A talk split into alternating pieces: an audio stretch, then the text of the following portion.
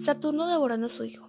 Es una obra que pertenece a la serie de cuadros de las pinturas negras, las cuales son denominadas así tanto por su gama de color reducida al blanco, al negro y determinados tonos castaños o dorados verdosos, como por su negra significación de pesimismo sobrio.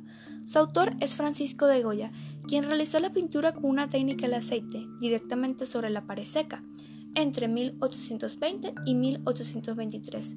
Estaba situada en una de las paredes laterales de la casa que Goya adquirió en 1819, llamada La Quinta del Sordo.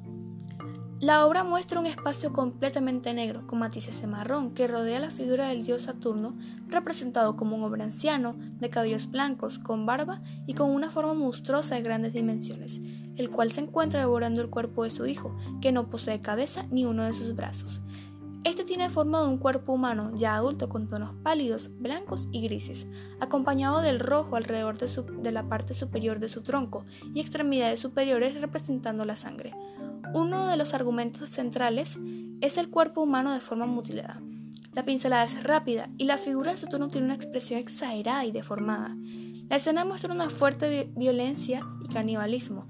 Saturno no se aparece con una mirada de locura en su rostro, los ojos desorbitados, la boca y los dedos se incrustan en el cuerpo de su hijo. Pese al argumento de crueldad y de disparate que se vive en la actualidad en el mundo entero, esta visión de la obra no deja de ser extraordinaria por su relación con el canibalismo. Saturno ocupaba un lugar a la izquierda de la ventana, en el muro del lado oeste, opuesto a la entrada del comedor del piso bajo de la quinta del sordo. El acto de comerse a su hijo se ha visto, desde el punto de vista psicoanálisis, como una figura de la impotencia sexual, Existe una leyenda que expresa que el monstruo tenía el pene erecto mientras devoraba a su hijo, pero esta zona se perdió debido al deterioro del mural o durante la transferencia al lienzo. Tras 70 años, el nuevo propietario de la Quinta del Sordo lo transfirió al lienzo, bajo la dirección de Salvador Martínez Culbex, el principal restaurador del arte del Museo del Prado. Goya representó el tema mitológico de Saturno o Cronos, dios del tiempo, quien había derrotado y destronado a su padre Urano, dios del cielo. Ante la predicción de que será destronado por uno de sus hijos, comienza a devorarlos.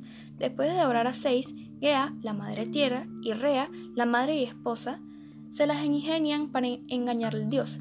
Rea da a luz en secreto a Júpiter, o también conocido como Zeus, y le entregan a Saturno una piedra envuelta en pañal. Zeus acabará destronando a su padre, cumpliéndose el destino. Algunos expertos en arte creen que puede simbolizar el Estado autocrático español, devorando a sus propios ciudadanos. Otros interpretan que el tiempo devora a su hijo, el propio Goya, que ya era viejo y por extensión a todos, relacionado con la situación política y su decepción. El hombre destruye al hombre.